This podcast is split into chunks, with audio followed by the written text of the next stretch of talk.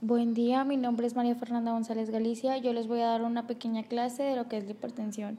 En esta clase vamos a ver qué personas tienen riesgo de tener hipertensión, cómo podemos prevenirla, los síntomas y las complicaciones. Y también les voy a dar el concepto de lo que es la presión arterial.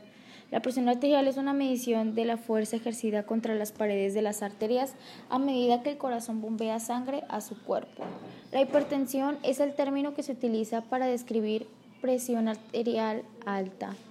Las lecturas de la presión arterial generalmente se dan con dos números. El número superior se denomina presión arterial sistólica, el inferior se llama presión arterial diastólica.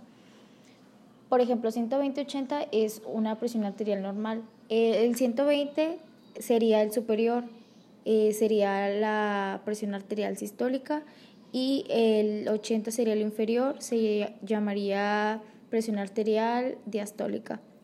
Una presión alta es cuando una o ambos números de la presión arterial son mayores a 130-80, la mayoría de las veces. Por ejemplo, 140-90, 150-100, eso ya sería una presión alta. Las personas que tienen riesgo a tener hipertensión son las personas que tienen obesidad, antecedentes heredofamiliares, por ejemplo, si tu mamá o si tu papá tienen hipertensión, muy probablemente tú también vas a tener hipertensión.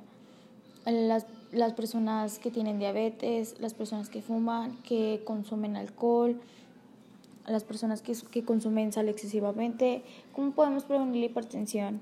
Eh, podemos llevar una dieta con menos sal, saludable para el corazón, realizar actividad física, perder peso eh, o mantenerte en tu peso saludable eh, si consumes alcohol o si consumes tabaco, eh, limitarte, no consumir mucho.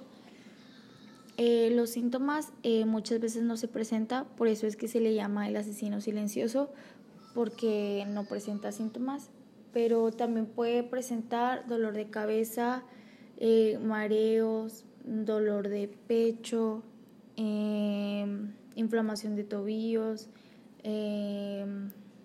visión borrosa.